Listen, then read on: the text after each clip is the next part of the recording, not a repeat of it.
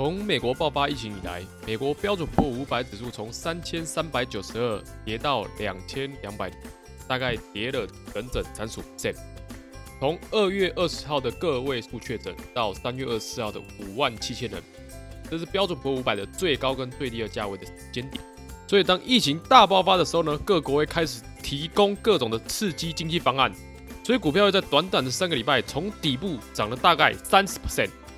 但目前全球经济属于衰退的方向，所以我们就来思考未来的方向可能会如何变动。四五月美股开始公布财报，想必必然是非常的不乐观。所以当技术面跟经济面走反方向的时候，就要特别的小心观望。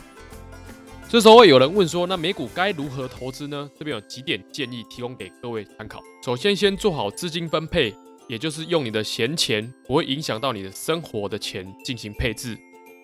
举例来说，你现在有一百万可以投资，就建议在大跌的时候进行分批买进。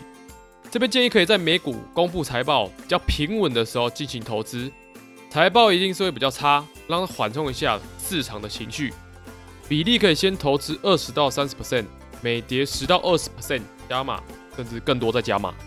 大约分三个等份，尽量挑选产业类别不同，约十到十五只绩优的股票。如此，有些赚钱的股票还可以配出利息进行再投资，这是资金分配的部分。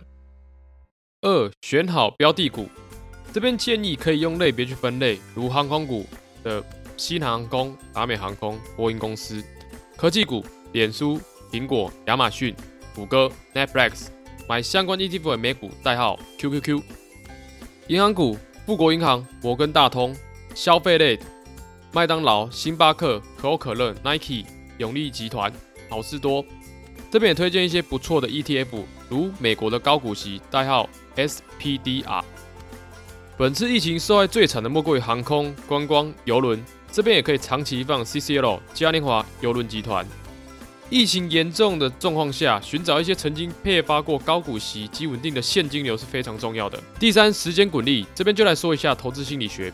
有些人在这个时候想抢反弹进场，其实从底部反弹上来也有三十 percent，但如果要真的赚到大钱，就要等待，然后让时间去消化。至少在经济复苏来临之前，你有入场券可以进场，否则财富倍增与你无关。如果喜欢我的频道，也欢迎按赞、分享、订阅，不断分享是我的生活乐趣。谢谢，也希望你有更好的生活。See you。